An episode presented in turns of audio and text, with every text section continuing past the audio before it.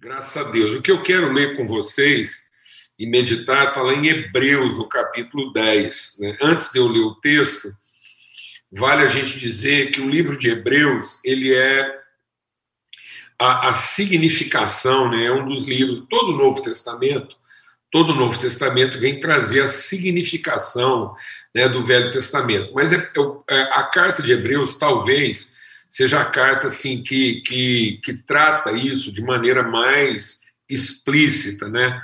Porque a própria carta aos Hebreus diz o quê? É, tendo Deus outrora falado né, no passado a nós de muitas maneiras pelos profetas, hoje nos fala de maneira explícita, né, encarnada, é, de maneira plena através do seu filho. Então, é, o livro de Hebreus é considerado o livro de Levítico no Novo Testamento. Então, o livro do Levítico era o livro do quê? Das leis, das regulações, das liturgias, né? É, da, daquilo que era a, a, direção, a cartilha de Deus para a rotina do povo. Então, o livro de Levítico ele, ele tratava de todas as rotinas do povo, né? E, mas muitas vezes, né, é, como o próprio apóstolo Paulo diz, e o próprio Jesus também, Jesus falou isso, depois o apóstolo Paulo falou, muitas pessoas olharam para a lei e viram um regulamento, né? não viram um livro de pedagogia, viram um livro de regulações. Então a lei era só um tutor. Então, a lei é igual você alfabetiza uma criança, né? Que você pega, por exemplo, é, uma, uma figura, né? É, janela, para alfabetizar e explicar para a criança JA, já. Aí você tem lá a janela. Então, é mais ou menos isso. O que, é uma parábola? Né?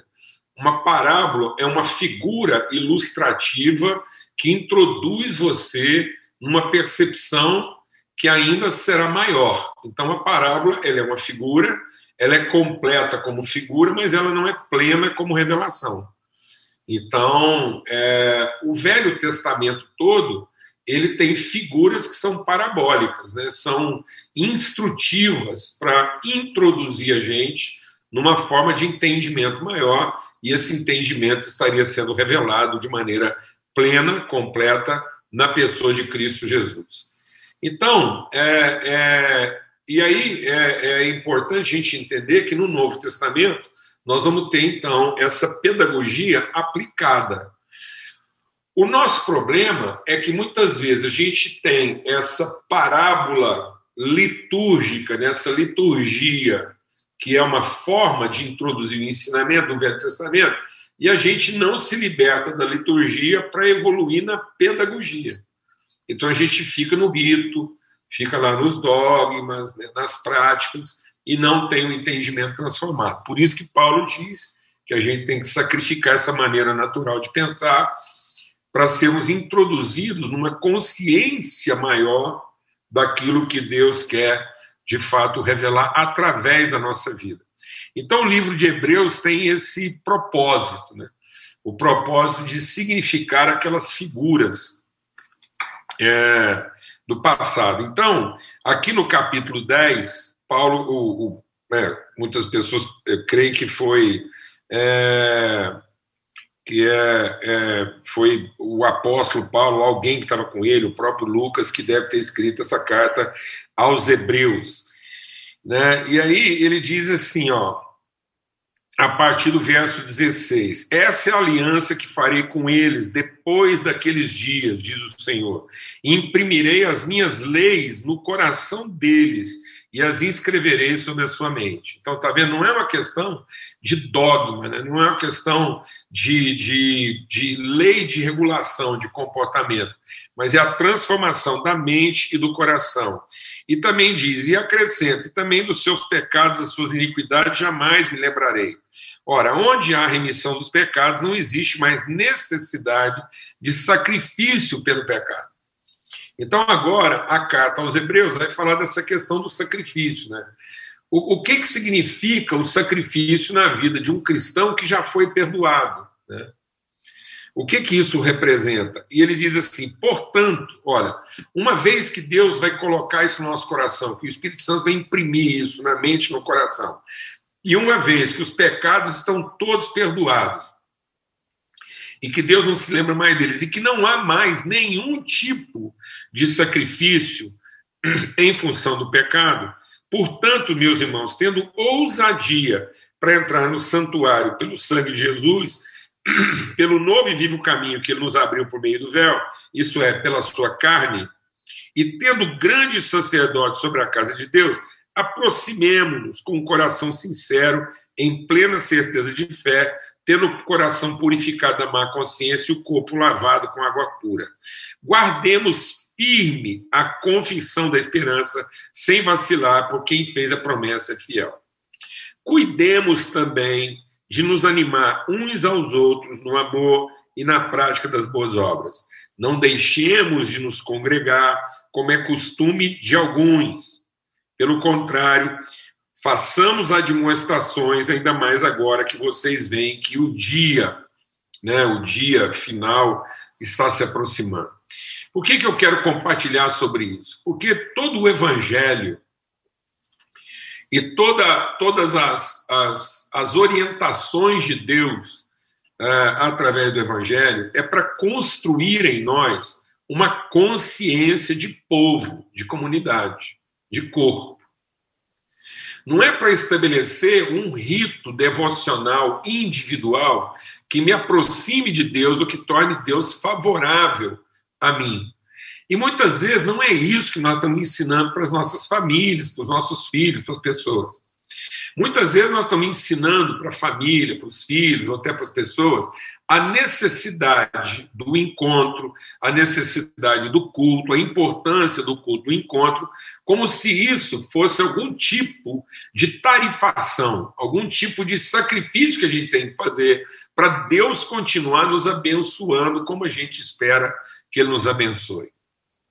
Então a gente ainda pratica algumas coisas na nossa vida como se isso fosse um tipo de redenção por algum ato, alguma uma, uma expiação das nossas culpas.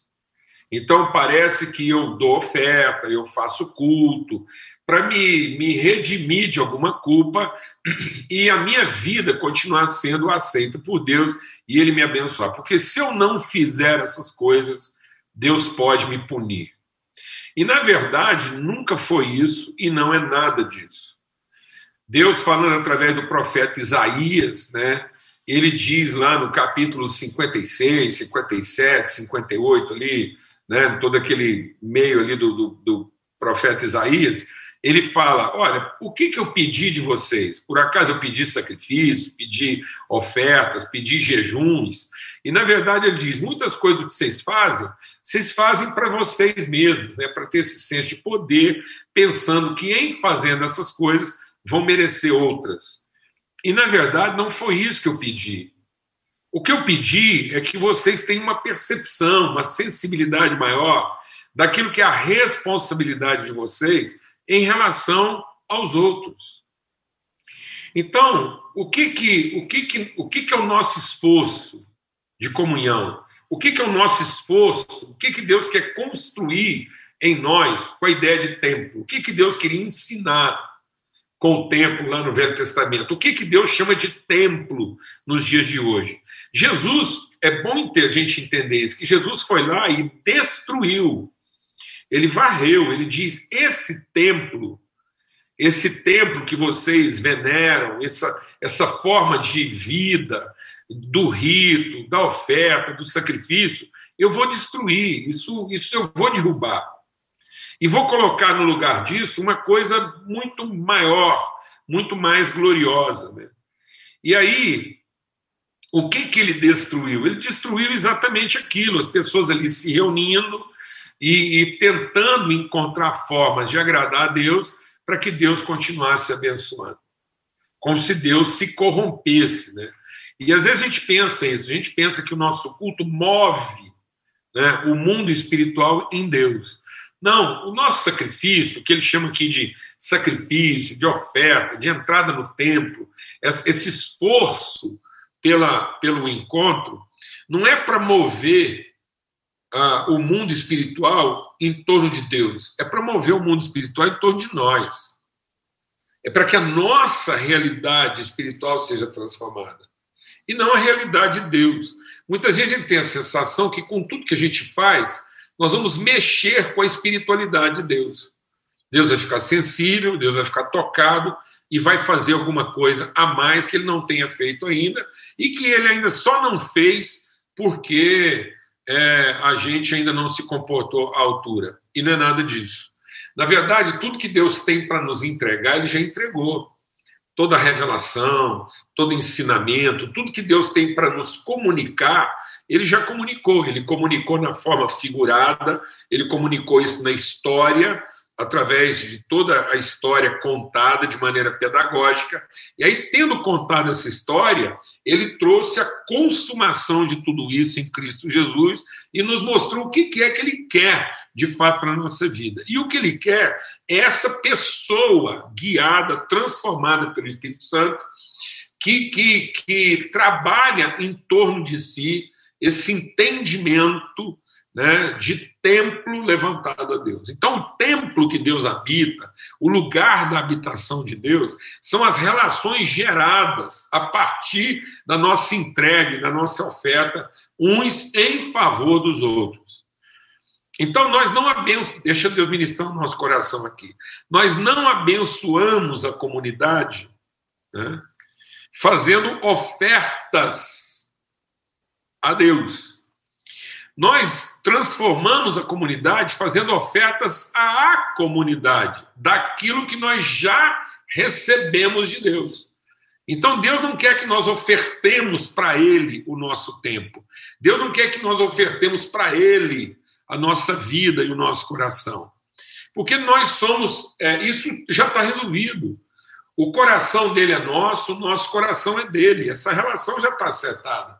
Ele nos perdoou, nós somos reconciliados com ele. Agora ele quer que os filhos dele se ofertem, se entreguem em favor da construção de uma consciência comunitária. Por que, que eu estou compartilhando isso com vocês, com os irmãos aqui em Brasília? É porque muitas vezes a gente tem ainda da igreja uma ideia de sociedade e não de comunidade. Muitas vezes, para nós, a igreja é uma associação. As associações humanas, as sociedades humanas, são montadas a partir de um interesse ou de um benefício. Então, uma coisa é uma relação societária. Eu me associo alguma instituição e continuo sócio dessa instituição enquanto essa instituição atende os meus interesses pessoais. E aí eu faço algum sacrifício. Eu faço o sacrifício de alguma taxa, alguma oferta. É igual mais ou menos você fazer parte de uma de um, de um clube ou de uma associação, de uma entidade, né, de uma instituição. Isso vai ter algum custo, vai ter algum sacrifício para você.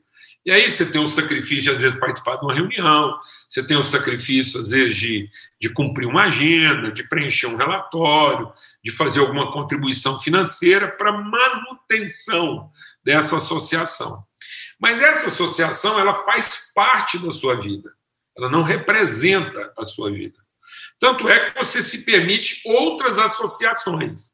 Então, tem muita gente que é sócio de um de, um, de uma instituição para uma coisa, é sócio de uma instituição para outra coisa e tem a vida dele pessoal. Mas, por exemplo, ninguém, a diretoria do clube que ele frequenta, a diretoria lá da instituição que ele participa, não, não tem nada a ver com a vida íntima dele, com a forma com que ele toca os negócios dele. Isso é uma coisa privada. Então, muitas vezes, nós temos associações públicas, nós nos associamos publicamente. Isso é tão grave na nossa vida que tem gente que casou como quem ficou sócio. Então, tem muitas coisas que o povo está chamando de casamento, e não é um casamento, é uma sociedade. É uma combinação societária. Que a pessoa pensa que ela está formando um casal. Ela está formando um casal, ela está formando uma parceria. Tem gente que até gosta de apresentar isso aqui é minha parceira. Mulher não é parceira, marido não é parceiro, isso não é parceria, isso não é uma sociedade. Isso não é uma combinação societária. Isso não é um empreendimento, uma instituição. Tem gente que fala assim: a instituição familiar está falida. Vou falar uma coisa para você: família como instituição já nasceu falido, não está falido. Não está falido. Casamento como instituição social já nasceu falida, por isso está falindo, porque já nasceu para falir mesmo. Porque, como associação, não vai funcionar nunca. Porque uma sociedade é tanto sociedade que o sócio se permite uma vida privada. Conheço muito homem aí que tem uma vida lá que nem a mulher dele sabe das outras sociedades que ele tem. E às vezes até não é só coisa ilícita, não. Por exemplo, tem às vezes mulher que não sabe quanto dinheiro, quanta propriedade é, o marido dela tem e vice-versa. Porque são coisas mantidas à parte. Então, é tanto isso é verdade que a gente se permite, por exemplo, é, é, dizer que existe numa, numa cidade existe a alta sociedade. Olha, se existe alta sociedade, existe baixa sociedade, existe média sociedade. E muitas vezes essas partes da sociedade não se falam, não tem a menor interferência na vida do outro. Então, o que, que o texto está dizendo aqui? O texto está dizendo que a presença de Deus na cidade, a presença de Deus no meio do povo, todo aquele sacrifício da oferta, do culto, da liturgia, era para construir uma consciência comunitária e não uma sociedade religiosa.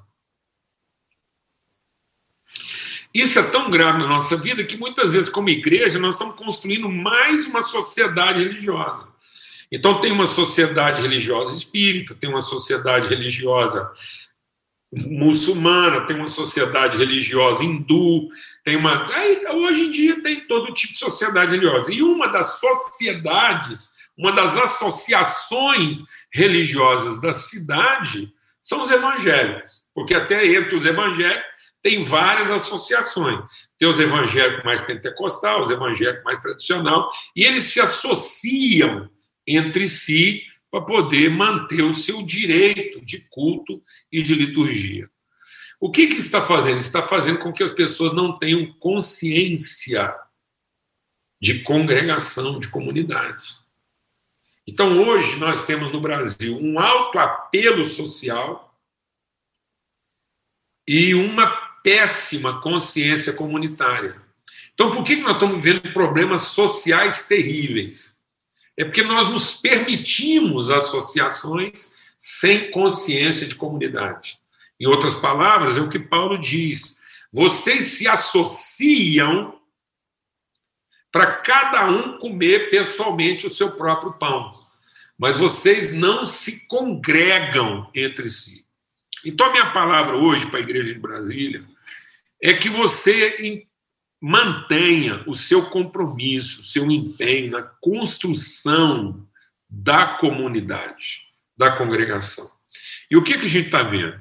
Nesses tempos, por exemplo, de pandemia, tem muita gente que está se achando assim, no direito de abandonar o quê?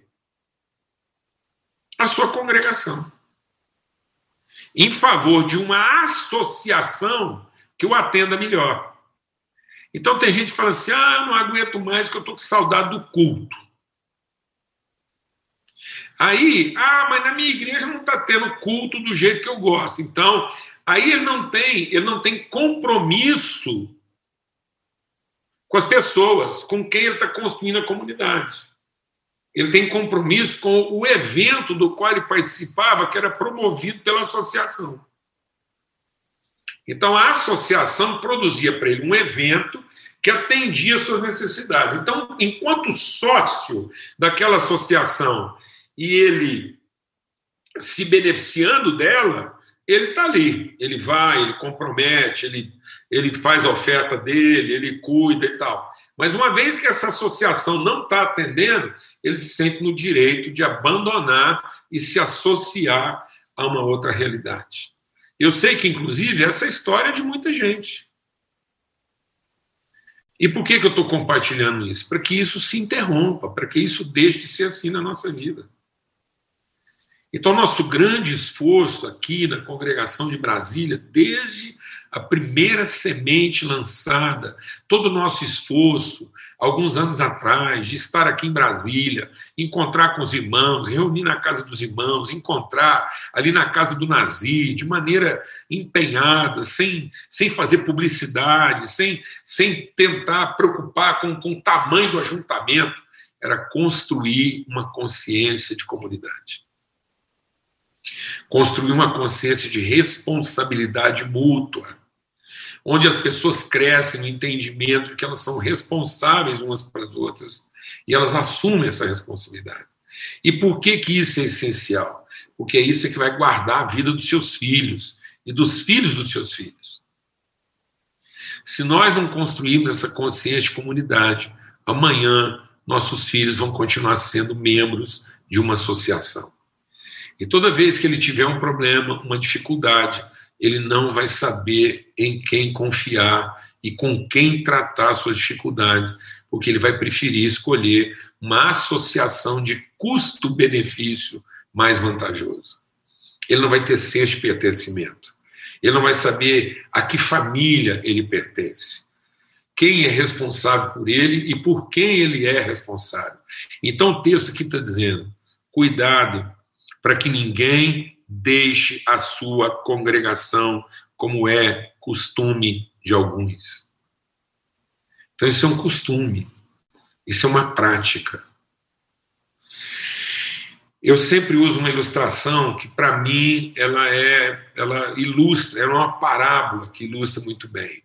A gente vai na padaria por causa do padeiro ou por causa do pão dez anos comprando na mesma padaria. A gente conhece o padeiro, ele é nosso irmão. A gente procura se aproximar e saber, ou simplesmente a gente se beneficia do serviço prestado. E se ele tiver algum problema com o pão? A gente simplesmente muda de padaria ou procura saber dele como é que a gente pode ajudar ele a melhorar o pão. Porque quem frequenta padaria só pelo pão, basta abrir uma padaria do lado, que vende um pão um pouquinho melhor, um pouco mais barato, e as pessoas imediatamente mudam de padaria, porque elas nunca tiveram compromisso com o padeiro. Então nós precisamos nos perguntar o que que nós estamos querendo construir? O que que nós estamos nos esforçando para estabelecer? Uma associação, uma, uma organização, um sistema que me atenda, que, que supra minhas necessidades, que atenda os meus anseios, que satisfaça minhas carências, ou nós estamos aqui nos sacrificando e nos empenhando na construção de uma comunidade, um esforço. Né? Então, o que, que nós estamos nos esforçando para construir, para fortalecer e para manter? Nesse particular, por exemplo, é, se você tem um filho e por conta, às vezes, da faculdade, ele tem que morar fora. E você, às vezes, vai ficar um ano, dois anos sem ter contato físico com ele. O que, que você faz? Você liga para ele e fala: meu filho, agora que você vai morar fora, a gente não vai se encontrar mais, é melhor você arrumar outra família por aí, e porque a gente não vai mais, a gente não tem mais responsabilidade um com o outro. Ou a gente o instrui a se esforçar na manutenção das suas convicções de família e que, movido dessas convicções, ele também construa onde ele está a mesma consciência de comunidade e de congregação. Então, o nosso congregar, o nosso reunir, o nosso encontrar, vai muito além da nossa liturgia. Quando Deus estabeleceu essa figura central da congregação, da vida, dos encontros regulares, de uma rotina, é para que através dessas coisas a gente construísse e fosse fortalecido numa consciência de comunidade.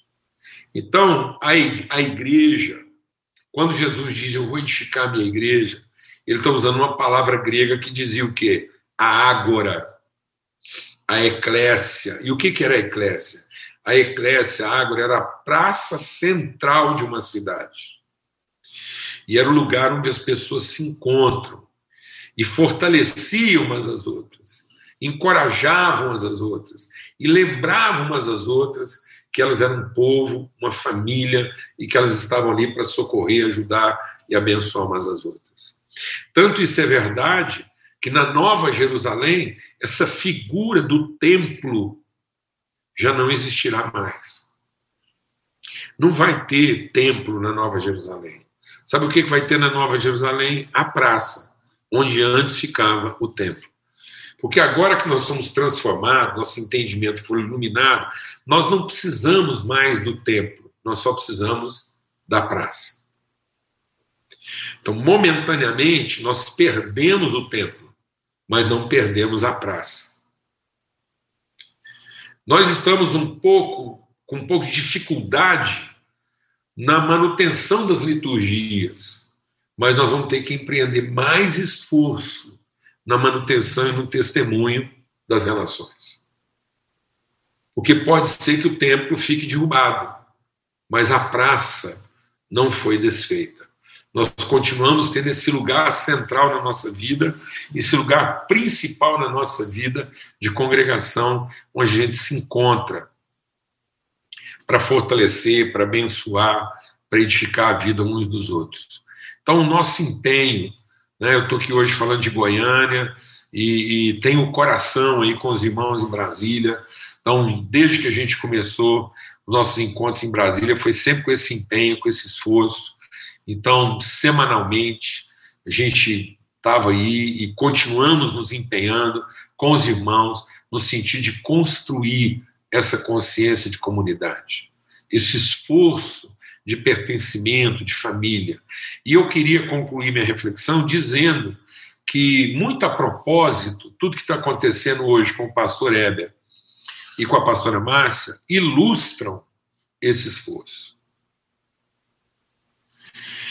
Porque aquilo que parecia, aquilo que às vezes parece demorado para uma área, é rápido para outra. Então, às vezes, na construção dessa consciente família, a gente às vezes tem dificuldades físicas, logísticas, mas como a gente sempre se concentrou nos princípios e valores, os princípios funcionam, mesmo que a logística esteja um pouco prejudicada. Então, mesmo com dificuldades logísticas, mesmo com dificuldades estruturais, mesmo tendo que nos reunir no auditório de forma provisória, os valores estavam lá. E no dia que eles foram necessários, eles foram encontrados.